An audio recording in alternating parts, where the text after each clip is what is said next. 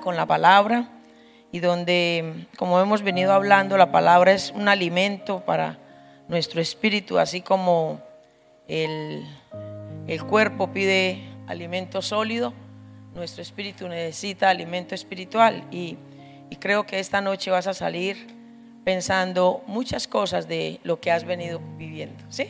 Amén. Y tengo la convicción de que Dios, en su amor y en su misericordia, hará que, que hoy se cambie una expectativa cuando vivimos circunstancias difíciles. Y tengo la certeza que en el correr de la palabra te vas a dar cuenta. Regálame 30 segundos, disponemos este tiempo a las manos del Eterno. Amado Dios, te damos gracias en el nombre de Jesús. Te damos gracias porque hoy entendemos y sabemos que sin ti nada podemos hacer. Te damos gracias porque en tu amor y misericordia nos has dado el don de la vida en este día. Nos has permitido poder llegar hasta este lugar, a esta hora, para reunirnos en el nombre que es sobre todo nombre y poder abrir nuestro entendimiento, ser sensible en nuestro corazón, estar atento en nuestros oídos para que algo suceda dentro de nuestro ser. En tus manos, Señor, como siempre nos encomendamos, confiados y seguros de que tú hablarás a nuestra vida, que tú sellarás este mensaje y que tú hablarás a través de él como siempre doy un paso atrás, para que seas tú en el trono de la gracia donde nosotros, tus hijos, hallamos el oportuno socorro. Permítenos conocer la revelación de esta palabra y sabemos y entendemos que a través de ella tú nos haces libre, tú nos exhortas, pero también tú nos levantas y nos consuelas. En tus manos quedamos en el poder del Padre, la autoridad del Hijo y la unción del Espíritu Santo. Y el pueblo de Dios dice, amén. Coloque su mano en su pecho y diga, Padre, estoy aquí para escucharte. Amén. Voy a, darles un tema que me habló primeramente a mí y, espero que haga lo mismo con sus vidas. Y, y lo he titulado Cambiando de escenario a la excelencia. Para los que toman nota, cambiando de escenario a la excelencia. Y vamos a ir a Eclesiastés capítulo 3 y allí vamos a ir desglosando esta maravillosa bendición.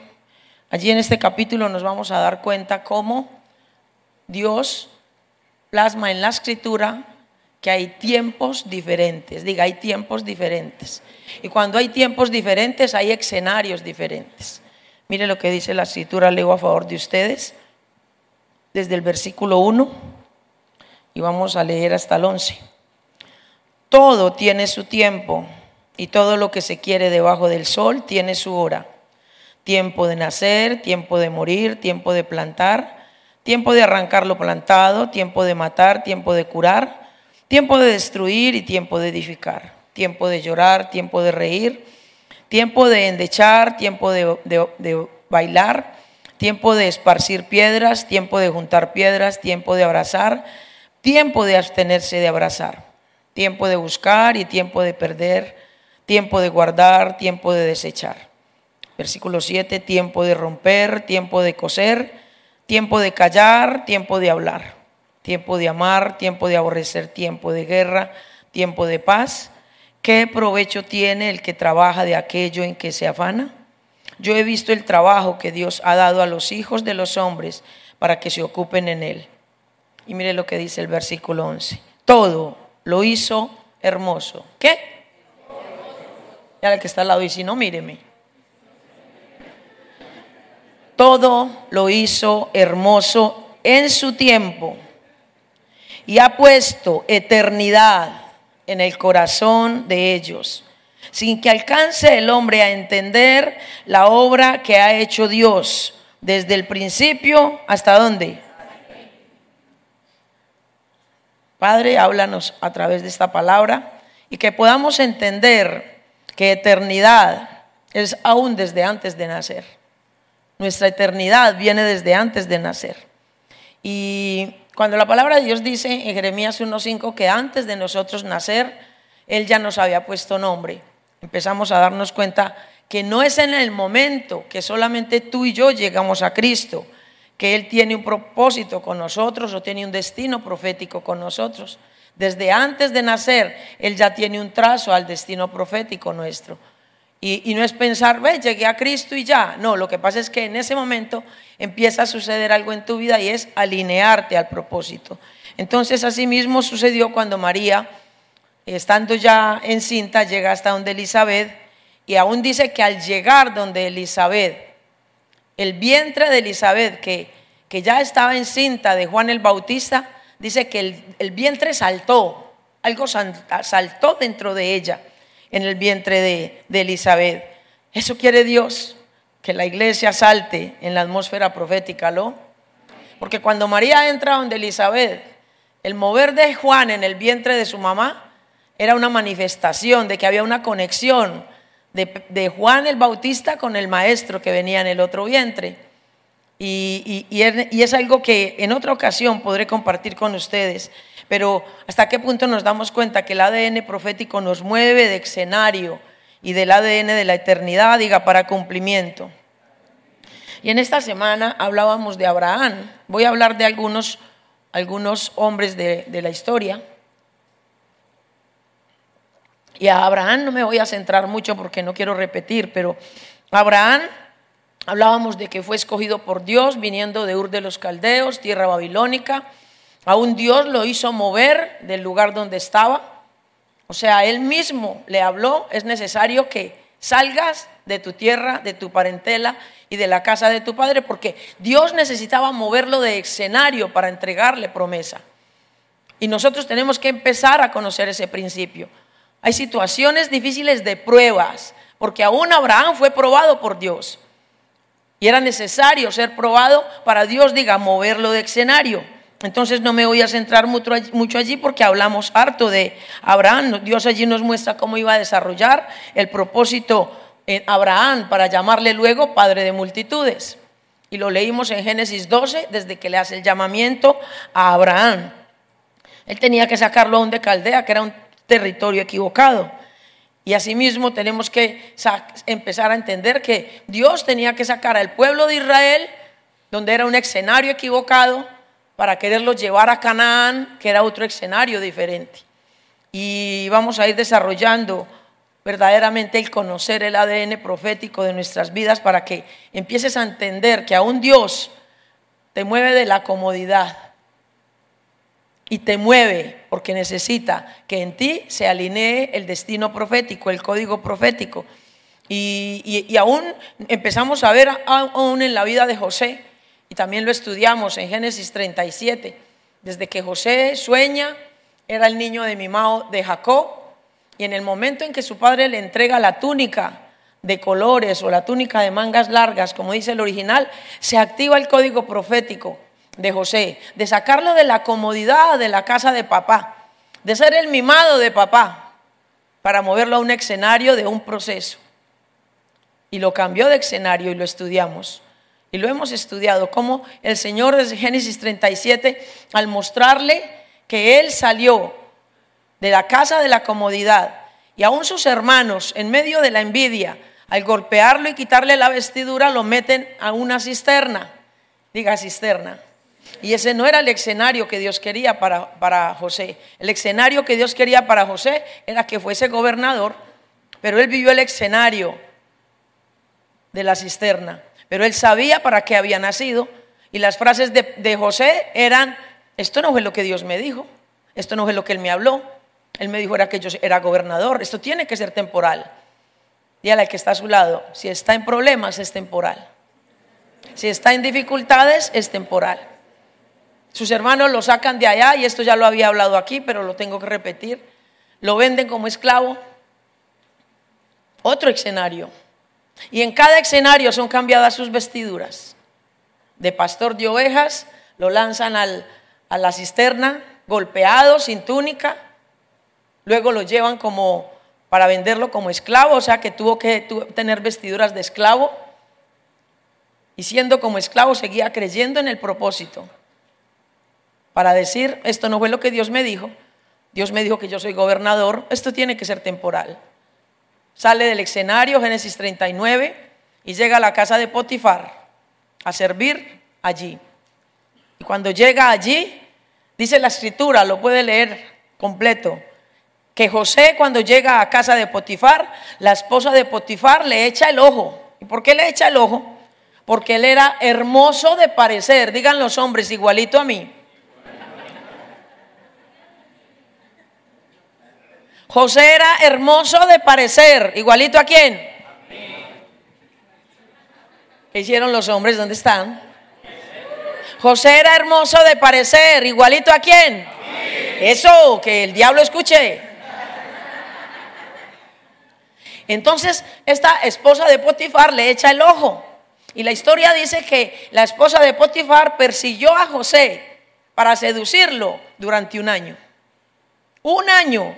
José, duerme conmigo, José. Un año. Y José decía, todo me es dado en el palacio. Todo me es dado. Lejos esté de mí tocar la mujer de mi amo. Todo todo, pero dice la escritura, no lo hacía porque él caminaba con Dios. Igualito a quién? Eso. Me armaron los a mí, pero ahí vamos. José no se dejó seducir de esta incircuncisa. Usted tiene que cuidarse. Yo no sé cómo se llamaba esa fulana, yo la puse potifea. Así hubiese sido muy linda. Pero usted no puede dejarse conquistar de ninguna potifea, incircuncisa, amonita y hasta monita.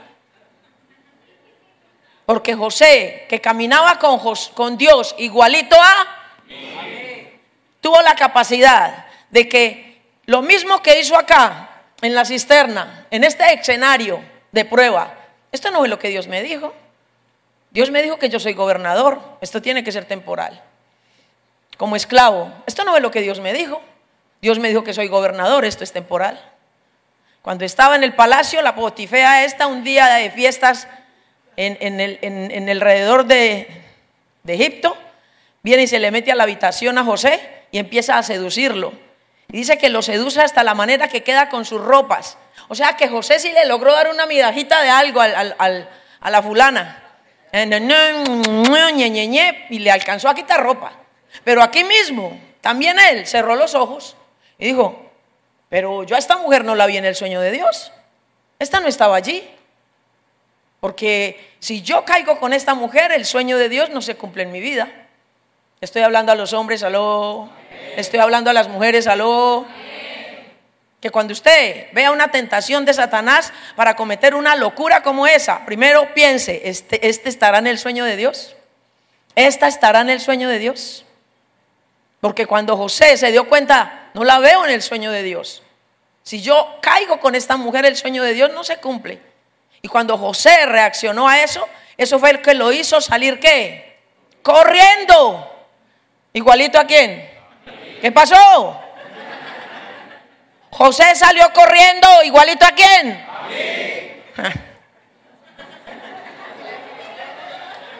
Ojalá sea verdad. Y cuando salga corriendo, papito, Ojalá no que vengan chanclas porque lo alcanzan. Eso hizo salir corriendo a José. Pero aún la mujer va y dice, como es la esposa de Potifar, era él el que me iba a violar en esos términos. Fue él el que me sedujo. Y le creyeron y lo mandaron a la cárcel. 12 años de cárcel, 12 años. Pero a los 12 significa gobierno. Y a los 12 años Dios lo sacó a gobierno, 80 años de gobierno. ¿Cambió de escenario o no? Aún aquí en la cárcel le tocó ponerse vestido de, de preso, de interno, para que Dios de allá de ese escenario lo saque y le ponga vestido de gobernador, el segundo en mando de Egipto. ¿Por qué José alcanzó ese beneficio? Porque José supo caminar de escenario en escenario entendiendo que era un proceso. Porque los procesos nos promueven, los sucesos nos estancan. Y Dios es Dios de procesos, no de sucesos. Y, él alcanzó el proceso para ser promovido a gobernador. Y cuando fue gobernador, él es tipología de Jesús. De 17 años, Génesis 37, tiene el sueño. Un año en el palacio 18. 12 en la cárcel, 30. A los 30 salió a gobernar. Jesús a qué horas aparece en el ministerio? Él es tipología de Jesús. Y cuando José mira hacia atrás, al casarse con una hija adoptiva de Potifar, al mirar hacia atrás, lo que primero hizo cuando nació su primer hijo fue llamarlo Manasés. Y Manasés significa el que perdona la afrenta. Entonces cuando nació su primer, hijo, él miró hacia atrás para aprender a perdonar los que le hicieron el daño. Pero también aprender a perdonar los que lo empujaron al propósito. ¿Aló? ¿Se está dando cuenta? Que hay una vez se asusta y, con los que nos traicionan, con los que no la hacen y no nos damos cuenta que son los que nos empujan al cumplimiento del propósito. Y a veces hay que mirar hacia atrás y, y decirles, gracias Juditas, gracias. Mire, si Jesús tuvo un Judas, usted y yo también. No lo vamos a tener que alguien nos traicione. Pero eso hizo que el corazón de José pudiera perdonar al nacer Manasés. Y nació su segundo hijo y lo llamó Efraín. Y Efraín significa prosperado en tiempos difíciles. Muchos quieren ver a Efraín, ¿no? Pero no quieren ver a Manasés. Para que tú veas a Efraín, deja nacer primero a Manasés en tu corazón. Empieza a perdonar para que venga a vea. Hágale el que está al lado así. Entonces en ese cambio de escenario de José, nos damos cuenta cómo en el momento en que su padre le entrega ese talí, ese manto, esa túnica, se activa el código profético del muchacho. Y no solamente se activa, empieza el proceso. Empieza el proceso. Nosotros tenemos que empezar a mirar cómo Dios nos va cambiando de escenarios, diga, hasta alcanzar la excelencia. Dios lo movió de escenario hasta que lo colocó en el escenario correcto. Ahora vamos a mirar a Ezequiel. Ezequiel, hijo de sacerdote. Y cuando nos damos cuenta de esto, él como sacerdote tendría que tener, diga, cumplimientos de la ley. Y cuando leemos toda la vida de Ezequiel, había una ley que, decía que los sacerdotes nunca podían contaminarse, diga conmigo, contaminarse. Contaminarse de muertos. No podían tocar un muerto, así fuese su familiar. No podían vestirse de silicio. Esa era la ley. Y Ezequiel como sacerdote no podía acercarse a muertos. Y algo sucede para que él de pronto cumpliera la ley, como todo ritual, en una actitud de ley, aún de lavarse las manos. La ley no permitía que este sacerdote tocara muertos. Pero algo sucede donde aún Dios, yo le pregunté a Dios esto. Porque aunque la ley dijese que un sacerdote no podía tocar muertos, Ezequiel, de un momento a otro, en Ezequiel 37, lo vemos en un valle de huesos secos. Oh, ¿y qué pasó? Si es un sacerdote que según la ley no se puede contaminar con muertos, tocar muertos, ¿cómo Dios lo pone en el escenario diferente de un cementerio? Donde hay huesos, dice la escritura, extremadamente secos. ¿Qué pasó? No sabe que uno como, como lector de la palabra y, con el anhelo de que Dios responda cosas, yo le pregunto muchas cosas a Dios. Y, y le pregunté, papá, yo no entiendo esto. No entiendo cómo en la ley Ezequiel no puede tocar muertos y ahora lo pones en un escenario de un cementerio. Y Dios respondió, dígale que está al lado, es que Dios responde. Es que Ezequiel Venía de descendencia sacerdotal, sí. Era sacerdote, sí. Pero cuando yo lo traigo en Génesis 37 al valle de los huesos secos, no lo traigo como sacerdote, lo traigo como profeta. ¿Aló? ¿Me está entendiendo? Hay escenarios donde tú y yo podemos vivir sacerdocios. Pero no entendemos cuándo es el escenario que Dios te va a meter como profeta. ¿Aló? Y a veces vivimos tanto de me contamino. Yo no entro allá porque me contamino. Y han llegado al extremo religioso de que uno ni siquiera se reúna con la familia porque me contamino. Dígale que está al lado, eso no pasa aquí, eso pasa en Manizales. No van a muchos lugares porque me contamino. Y la verdad, si usted es muy débil, no vaya porque se contamina. Pero si usted tiene lo que está diciendo la última canción, es que tengo identidad. Créame, hasta en el mismísimo infierno, si puede entrar, entre. Porque a causa de la unción el yugo se pudrirá, dice la palabra. Es un mito religioso que nos han metido. Hoy es sábado y si a esta hora usted tiene la capacidad de ir a las discotecas a predicar, ¿a qué? Vaya. Vaya. ¿Pero a qué? Si tiene la capacidad de ir a pagar esa música mundana y decir buenas noches, damas y caballeros, vengo a traer un mensaje de salvación. Si usted lo quiere hacer, vaya. Porque a causa de su unción, si usted va con ese propósito, nada lo puede tocar.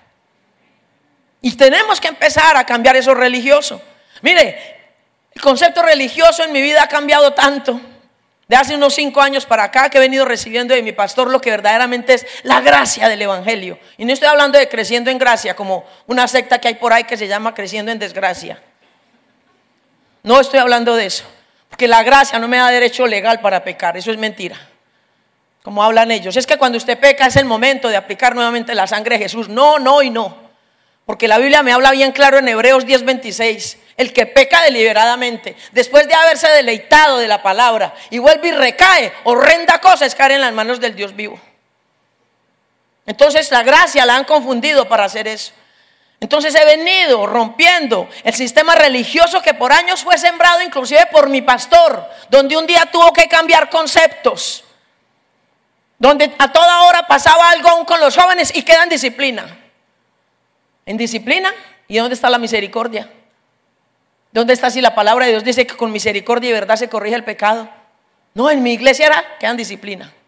Un mes. A veces no necesitamos liberación, sino ministración. Y es la religión la que nos lleva a tantas cosas.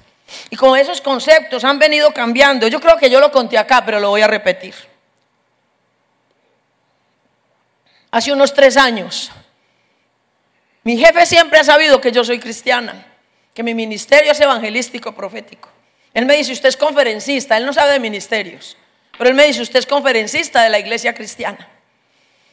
Y él sabe que yo no participo de novenas navideñas, de novenas de muertos, no voy a misa, él sabe. Y yo siempre, siempre que iba a salir y me tocara semana, si yo no alcanzo a llegar, yo jefe, no alcanzo a salir y yo lo llamo. No alcanzo a llegar. No se preocupe, Blanquita, no se preocupe. Porque si algo me queda claro, es que así, así como usted se ocupa de las cosas de Dios, Él se ocupa de las tuyas. Y cuando he tenido que llegar a la oficina solo a firmar contratos, y Él se aterra por mis salidas. Y me dijo, Blanquita, usted viaja este fin de semana para pedirle un favor, estamos en el mes de mayo, Día de la Madre. Yo le dije, no, jefe, tengo libre. Me dijo, le pido un favor para el viernes es que vamos a celebrarle la misa de las madres a las mamás en la iglesia Nuestra Señora de Fátima. Y la iglesia de Nuestra Señora de Fátima es una sinagoga con un estilo grecorromano donde viaja gente de todo el país y viene gente del mundo entero a tomarse fotos a esa sinagoga. Entonces, esa es la iglesia más linda, blanquita, que a mí me parece, y la misa va a ser ahí para las mamás. Y necesito su ayuda para que me colabore afuera. No va a entrar a misa, Blanquita, no va a entrar. Usted afuera arregla las anchetas con los vinos para 426 mamás que van a ir. Las mamás de los empleados y las esposas. Listo, jefe. ¿A qué horas? La misa es a las 4, la espero a las 3 para arreglar todas esas anchetas. Yo llegué a las, faltando para las 3. Empezamos a arreglar en el atrio allá afuera las anchetas. Y después de que estaban ya arregladas muchas, las cuatro de la tarde ya empezaba la misa. De pronto sale el cura. Caballero, ¿cómo me le va? Muchas gracias por escoger nuestra iglesia para la misa de madres. Y mi jefe dijo, es que me parece muy bonita, es muy linda la iglesia y, por eso la escogemos. Y el cura le dijo, sé que nos va a ir muy bien, pero voy a aprovechar sus colaboradores, a ver de pronto quién me puede ayudar para leer el Evangelio. Y mi jefe le dijo, bien pueda, mire, vea, que hay como 10. Yo estaba agachada, ni siquiera mirando. Yo estaba agachada con otras dos compañeras arreglando, separando flores, otras poniendo galletas y otra ponía la botella de vino. Y de pronto él con la Biblia así, mmm, a ver quién, me a ver quién. Y todas, ay, no, no, yo no, yo no. Y empezaron a voltearse. Yo ni me moví. Mm. a quién cree que le puso el ojo? Y miró a mi jefe, él se puso rojo. Esta señora tiene cara de predicadora. Yo lo miré. Y casi que le digo, no se lo reveló ni carne ni sangre, señor. Casi le digo eso. Y entonces yo me paré.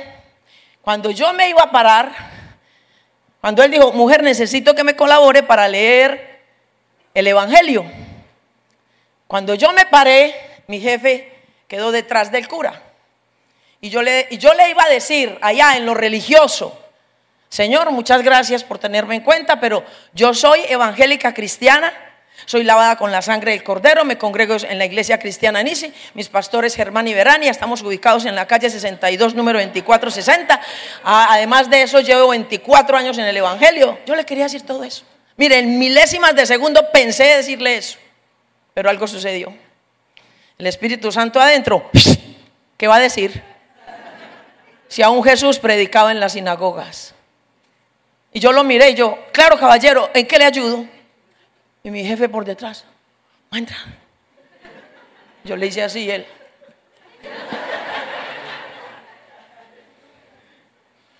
El Señor sacó la Biblia y dijo, acá donde está la cinta, me lee este capítulo, esto acá, y al final, donde está esta otra cinta, me lee este salmo. Con mucho gusto, con mucho gusto. Jefe, y él era, ahí le dejo las flores, con permiso, voy a misa. Estoy hablando, ¿verdad? Y el curita empezó a entrar. ¿Cómo entrar en las iglesias? Créame, uno empieza a entrar y uno va entrando con, con, una, con una posición de silencio, donde a uno le escuchan hasta los tacones. Porque las iglesias tienen cúpulas altísimas. Se oye hasta el caminado de una mujer. La, la, que se siente orgullosa es la de los evangélicos, que vea, es un techo bajito. Y así todos los de la alabanza son felices un grito de júbilo. No los oigo. Más fuerte. Yo no sé si es que se, se ponen sordos o qué, porque nos ponen a gritar todo el tiempo. Por eso cuando usted viene para la iglesia, ¿usted para dónde va? Para el culto. Y cuando llega, ¿y dónde viene? El culto. Porque los bullosos somos nosotros. La iglesia católica son cúpulas altísimas donde uno llegaba y era.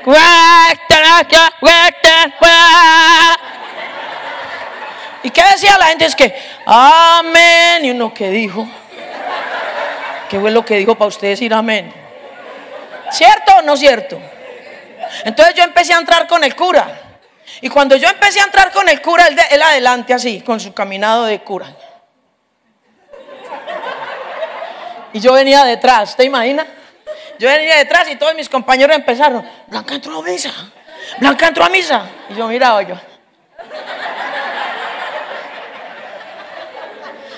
Usted cuando vaya va a ver una silla ya alta, hermosa para el cura. Acá seis sillas y aquí otras seis. Muy elegantes, que para cuando hay disque lavatorio de pies en Semana Santa, ahí se sientan unos discípulos y les lavan la pecueca, este otro lado también caso fue que yo llegué hasta allá y me fui a sentar acá y él me dijo, hágase allá para que esté más cerquita de mí. bueno, señor, me senté. Él empezó la misa. Leyó no sé qué cosa sería. La pistola de Pablo, yo no sé qué. todo caso me dijo, ya le toca. Y yo me paré, ya le toca. Y él vino y se sentó atrás, en su silla. Y yo me paré muy buenas tardes, ¿cómo me les va? Y todos eran, no podían creer que yo estaba en el altar. La evangélica que predica en la empresa y parada en una sinagoga. Y yo, ¿cómo es que se lee esto? ¿Cómo es que se dice cuando uno va a empezar? Palabra de Dios.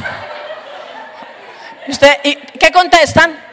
Te alabamos. ¿eh? Hágale, verá cómo suena, hágale. Hágale, verá. Palabra de Dios.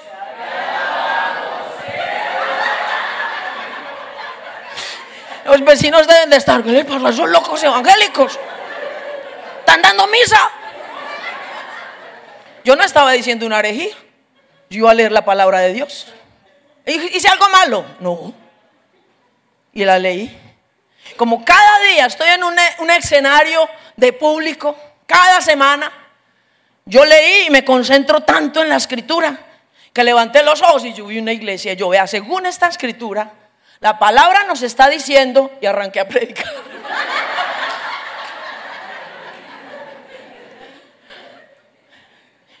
Yo creo que llevaba como 25 minutos predicando. Cuando, cuando, cuando de un momento a otro yo no sé qué pasó. Miré y cuando un poco que, que San Antonio, San Judas, San Cocho, San Cudo, todos los santos. Ay, este no es mi escenario. Yo ya había sacado esta, estaba sacando esta prédica para un congreso. No la misma, sino algo parecido de escenarios. Cuando yo me di cuenta que ese no era mi escenario, miré al cura. Yo lo miré.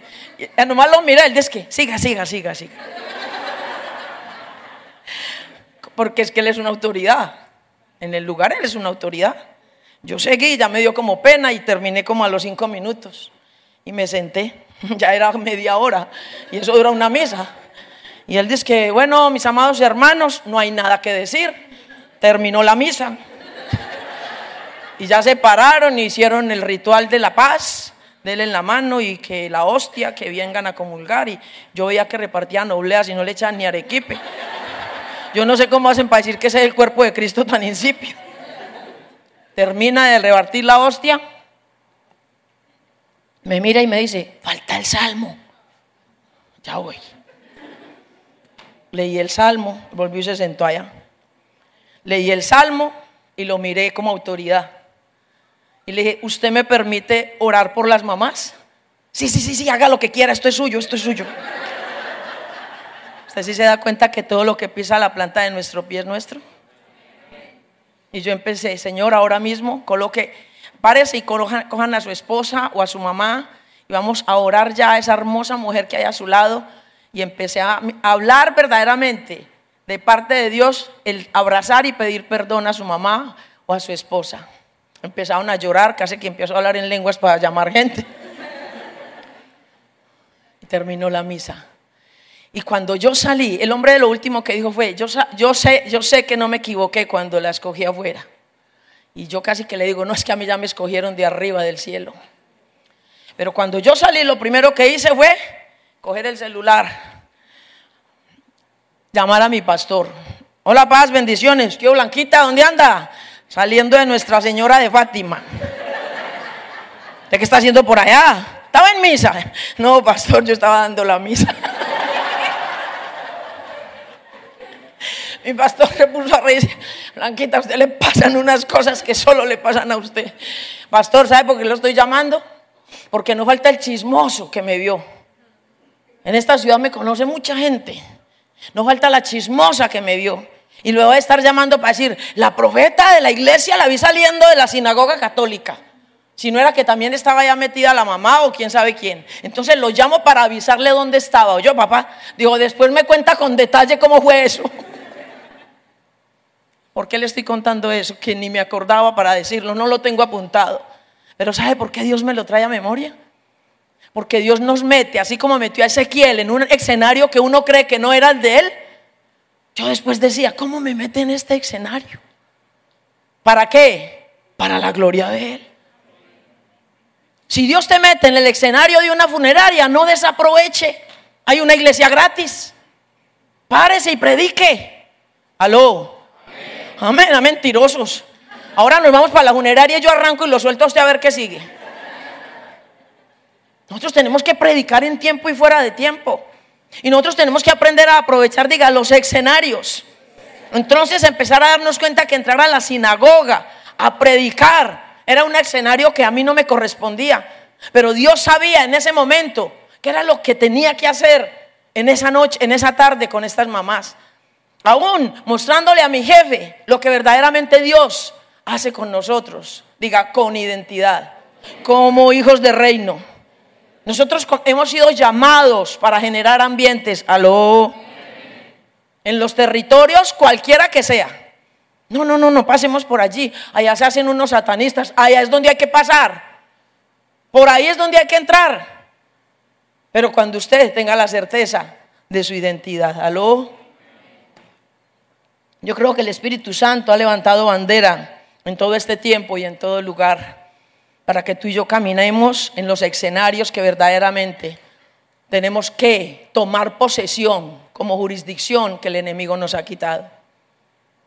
Y Dios mismo, con el Espíritu Santo, diga, nos dará estrategias. Diga, nos dará estrategias para infiltrarnos en el sistema de los hombres, para que verdaderamente se manifieste, diga, el diseño de Dios. Porque le estoy hablando a un pueblo que tiene el ADN profético de Dios. Aló.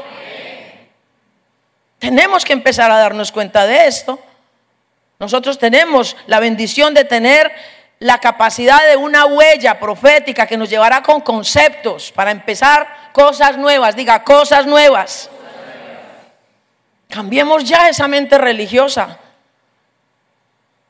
Y está atento el escenario donde Dios te va a colocar una mente religiosa que pareciese que fuera todavía de la ley. Daniel Daniel también fue movido a escenarios porque tenía la convicción quién estaba con él. Nehemías, cambiando los recursos, no importaba usar a personas a edificación de la obra de Dios, personas financiando la obra de Dios. Y usted puede leer Nehemías para que se dé cuenta cómo el rey Ciro de Persia ordenó aún devolverle a Israel lo que Nabucodonosor había quitado. ¿Cuándo tenemos que entender esa verdad? Que nosotros tenemos que entrar a atmósferas diferentes, ¿aló? Porque tenemos una genética profética, diga, no religiosa, evangélica, no, esa no. A usted de nada le sirve decir yo soy evangélico, de nada le sirve. Si verdaderamente usted no activa lo que Dios ha puesto en usted. Yo creo, me voy muy contenta de este lugar porque Dios ha permitido que haya una ruptura de muchas cosas, rompimiento de muchas cosas. Y yo me voy, pero tengo la convicción que la casa va a avanzar y que Jesús vino a irrumpir. Ustedes tienen que venir a prorrumpir lo que el Señor ya ha hecho. Lo que en estos días hemos aprendido, no se pueden quedar guardados en un cuaderno. No se puede quedar ahí solamente en las cuatro paredes donde estuvimos hablando. Dios está esperando que te levantes creyendo verdaderamente que tú haces todas las cosas. No importa a quién molestes, no importa. Empieza a moverte creyendo, activando el código profético de tu vida. Diga, rompiendo protocolos. Dios va a levantar gente con excelencia. Y lo va a cambiar de escenario en escenario a qué? A la excelencia.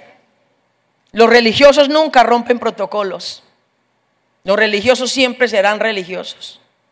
Pero hay gente ungida para producir en otras áreas, en el campo gubernamental. Y están aquí, diga, y están aquí. Campo empresarial, diga, y estamos aquí. Campo verdaderamente ministerial para legislar, para ejercer. Porque tengo la certeza que el Espíritu Santo mismo colocará en ustedes diseños, despertará una astucia en ustedes para verdaderamente entrar a campos que nunca hubieran visitado. Pero que ustedes quedan con un cambio, cambio verdaderamente diferente en sus corazones y en sus mentes. Porque si hablamos de Esther, las mujeres dirán, solo hombres. No, Esther como mujer también trajo cambios, trajo transición. Una niña campesina, huérfana, y fue reina. Y fue reina, no del territorio de ella, Dios la puso en el escenario para gobernar. Aún Dios le permitió que ella misma se levantara para derribar el sistema. Y que tú puedas decir en esta noche, úsame Señor para quitar el sistema que se ha levantado alrededor nuestro, mujer. Tú puedes hacerlo. Porque como mujer Dios utilizó a Esther y que con su gracia aún pudo ahorcar, llevar a la horca a Amán. Que los amanes que te estén persiguiendo a ti sean los que terminen derrotados.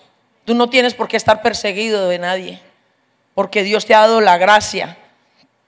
¿Aló? Dios colocará enfrente de ti la mejor infantería, los mejores guerreros para pelear por ti. Él no te dejará, no te desamparará. Tú y yo tenemos que aprender a, a conocer lo que hay allí fuera. Como pueblo de Dios tenemos la influencia del Padre.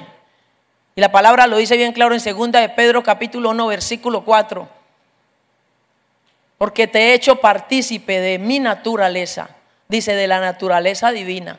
O sea que tú y yo tenemos el ADN de Dios, ¿aló? Y ahora que está al lado, el escenario va a cambiar. Pero te digo, para que cambie, te tienes que redireccionar. Si usted quiere cambios, empiece a cambiar. Usted quiere ver cosas locas, haga cosas locas usted. Usted quiere ver prosperidades locas, siembre locamente o yo. Y se acabó el amén, gloria a Dios.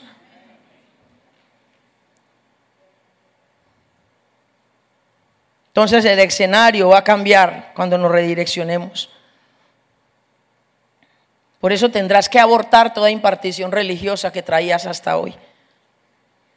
Tendrás que apartar de ti lo religioso que no te ha dejado avanzar. Tu ADN no es de Ismael, tu ADN es de Isaac. Nosotros no podemos quedarnos estancados. Dios cuando direcciona a alguien, diga, trae cambios. Trae cambios, quita gente. Duele, sí, duele. Pero Él trae cambios, aunque duela. Aunque duela. Es una dirección amplia de lo profético, de una activación profética en tu vida. David, como pastor de ovejas, también fue pasado de un escenario al otro. Habiendo sido pastor de ovejas, terminó como rey en el palacio.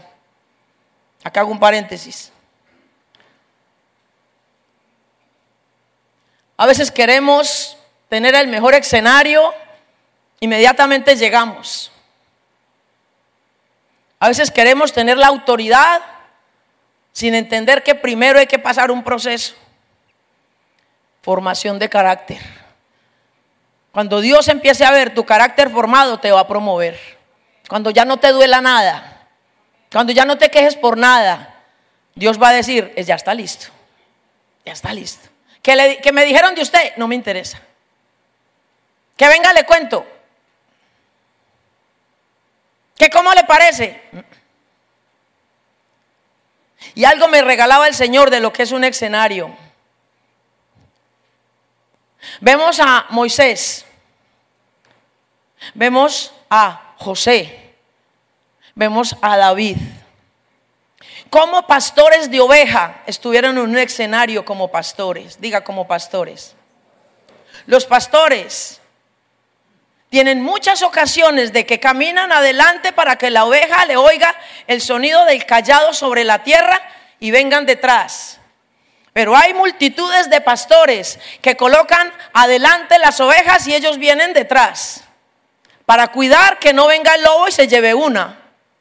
Para cuidar de cada una de ellas y salta la cerca y con el callado bajarla. Entonces el pastor viene detrás de las ovejas. Las ovejas vienen adelante del pastor. No solamente rumiendo lo que están comiendo, sino, dígale al que está al lado, soltando desechos. Quiere decir que cuando el pastor pasa después de las ovejas, tiene que pararse sobre qué? Sobre desechos. Diga, sobre, sobre miles de puercadas. Y mira lo que Dios me regala. Moisés, José y David antes de llegar a una posición diferente, tuvieron que caminar sobre desechos. Moisés caminó primero sobre estiércol antes de ser libertador. David caminó sobre estiércol antes de ser rey. José caminó sobre estiércol antes de ser gobernador. Si tú estás caminando sobre estiércol, no te preocupes porque ya viene lo tuyo. Dios tiene algo para ti preparado. Algo adelante te está esperando.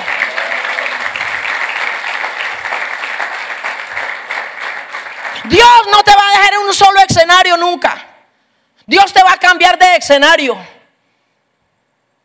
¿Para qué? Para manifestar su gloria. Cuando tú le crees, diga, cuando yo le crea. Y nos damos cuenta cómo David, aún el, el, rey que Dios puso allí, que venía de ser oveja, pero darse cuenta que para alcanzarlo tenía que enfrentar un gigante.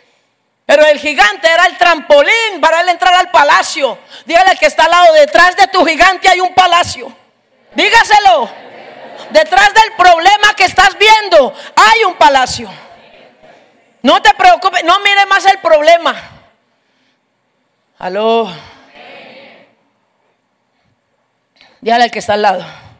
No le hable más a Dios cuán grande es su problema. Dígale. Háblele a su problema cuán grande es su Dios. Hay gente que se ve en dificultades.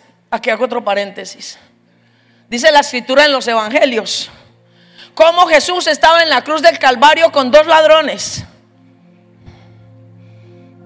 Y el ladrón que había a un lado le dijo, si eres verdaderamente el Cristo, bájate de esa cruz y bájenos a nosotros. Hay otra versión que dice, si eres verdaderamente el Cristo, sálvate y sálvanos a nosotros. ¿Sabe a qué me lleva el Señor?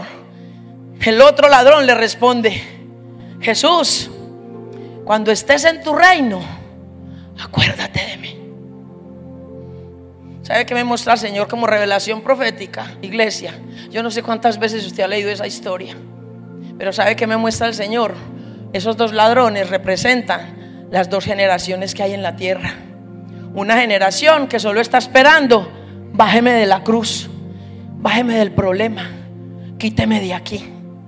No le interesaba sino eso. Pero el que creyó en Jesús le quiso decir, así me muera, si estoy contigo, nada importa. Aleluya. Tú lo cantaste ahora. Nada importa. Si estoy contigo, estoy bien. Aló.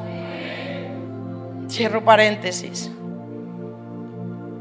El escenario correcto de David era para activar el diseño de Dios. Lo que vivió antes, diga, solo fue la escuela. Cambiar de escenario no es algo externo solamente. Es posicionarte en la dimensión donde Él quiere posicionarte. ¿Has tenido situaciones difíciles? Sí, pero algo te está esperando adelante. No mires más lo que has caminado atrás, caminando en lugares que nunca pensaste estar. Pero Dios lo está empujando para que tú te des cuenta que lo que tú no conocías, cuando vas de la mano de Él, Él te va a sostener. No importa el escenario donde estés. Él no te va a dejar solo.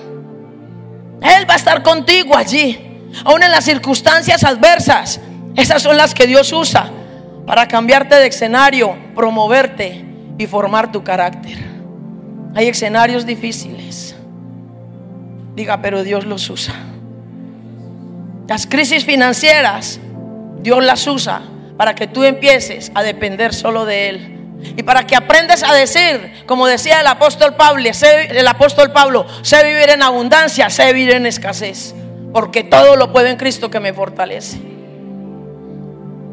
Las crisis de enfermedad, Dios las usa. Porque si algo piensa un enfermo, es en Dios. Allá habla al corazón, a la mente, para reflexionar. Por eso usted va a un hospital y nunca nadie, un enfermo, cuando usted llega y le dice, ¿puedo orar por usted? Me da el privilegio de hacer una oración por usted. Nunca, nunca le van a decir no. Nunca. Y a la que está al lado hay mucho por hacer. Y encima de eso se convierte la familia. ¿Aló? Crisis familiares. Oh, rara y debe ser. Aníbal López, donde tú estuviste, fue por voluntad de Dios, hijo. Porque Dios usó esa crisis humillante, dolorosa, para ti, para tus hijos, para tu casa. Pues fue un lugar de formación, fue un lugar de tu crecimiento. Viste con tus ojos la gloria manifiesta de Dios allí. Y Dios te puso en ese escenario para que supieras quién era tu Dios. Pero algo te está esperando adelante. Todavía no lo conoces. Algo grande viene, hijo. Oh, santo. Me dice el Señor que te diga, prepárate. Prepárate. Porque te he formado para mesa de gobierno. Y yo tendré cuidado de ti y de los que te rodean. Quiero que entiendas hoy, hijo, que viene alguien a hacerte una propuesta cual no te imaginabas, porque la tendrás que afrontar de manera llena de sabiduría, llena de conocimiento, conciencia para poder anticipar lo que haya de venir, para que sepas que fui yo el que te formé y te preparé para lo que te espera. Pero prepárate, porque ya yo toqué el corazón de tu esposa para hacerlo. Escenarios que cuando cambiamos sea para ver la gloria de Dios.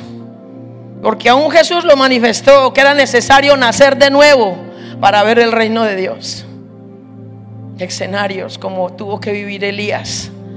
Cuando predice no llover, se manifiesta Jezabel para contaminar el altar. El pueblo está en idolatría a los Baales. Y cuando Jezabel se levanta en el altar para contaminar y generar aún daños silenciosos, silenciosos entre ellas. Porque si algo hace Jezabel para levantarse es callar la boca de los profetas. Mónica, prepárate. Porque ningún Jezabel se va a levantar contra ti a callar tu boca. Empieza a legislar lo profético que hay en tu corazón. Jezabel quiere callar la boca de los profetas. No más, no más, no más. No habrá más temor en tu corazón. Ahora mismo se cancela en tu corazón el temor. Podrás levantar tu voz con autoridad y podrás decir, así dice el Señor, crean o dejen de creer, sabrán que hay profeta en casa. Pero créelo, hazlo. Y no temas exhortar al justo, no temas exhortar al impío, porque yo estaré contigo. Yo pondré la palabra precisa en tu boca, hija.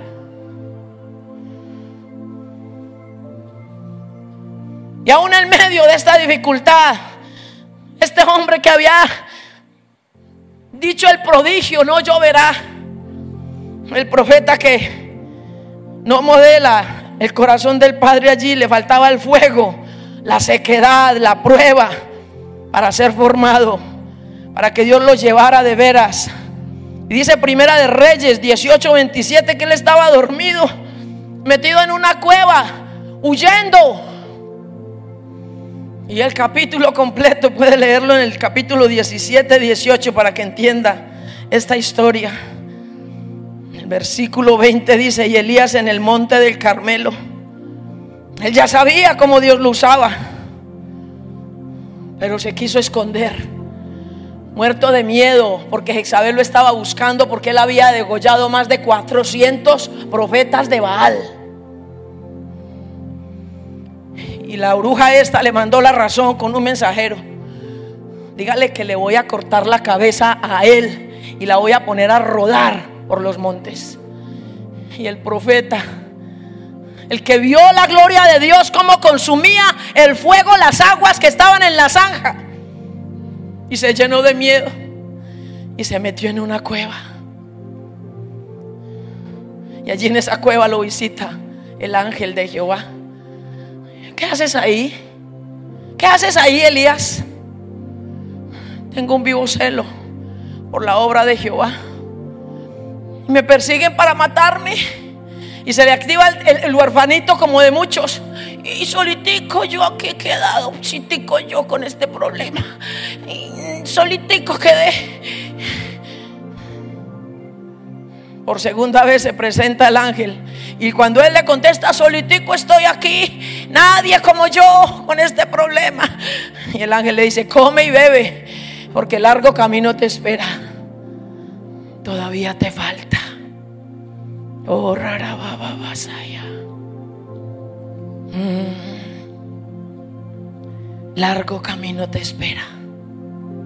Pero adelante hay algo que te está esperando de parte de Dios. No te rindas. Él ya escuchó tu necesidad. Viene la respuesta.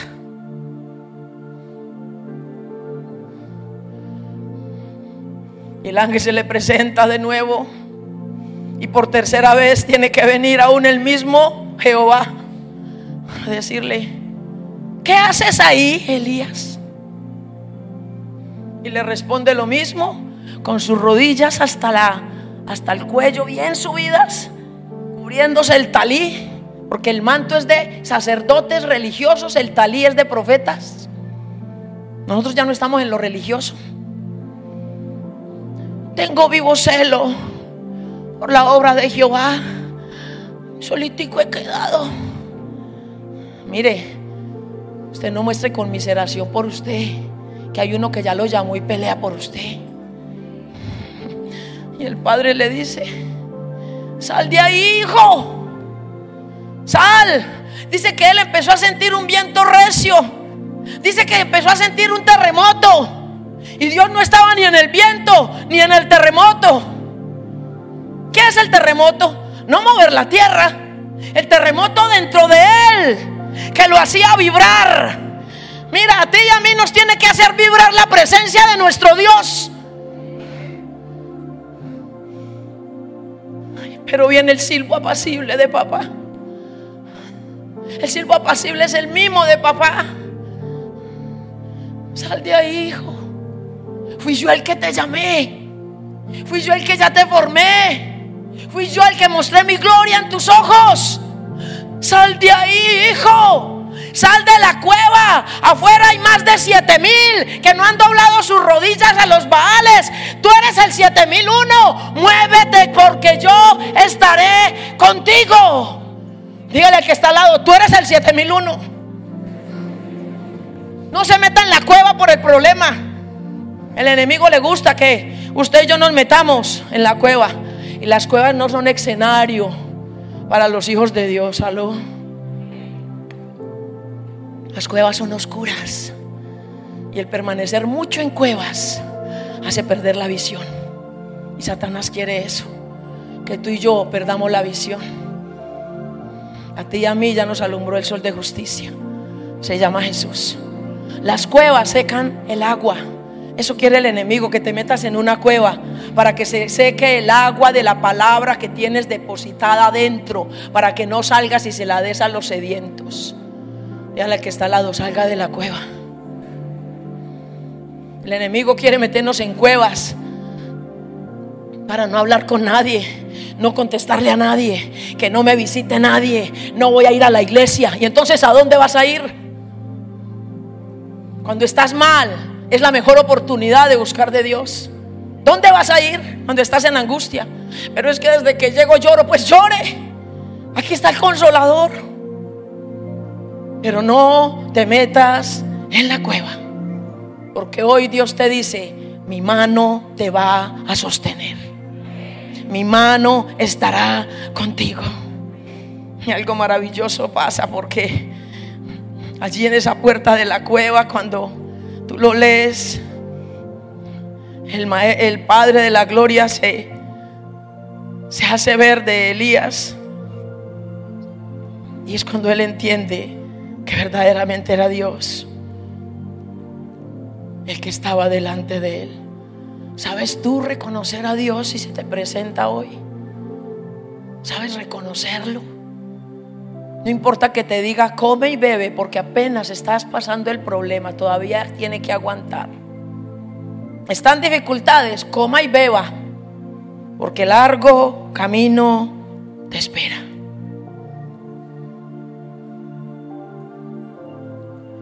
Nos damos cuenta cómo el salir de la cueva es porque Dios tiene algo nuevo para ti. Amén.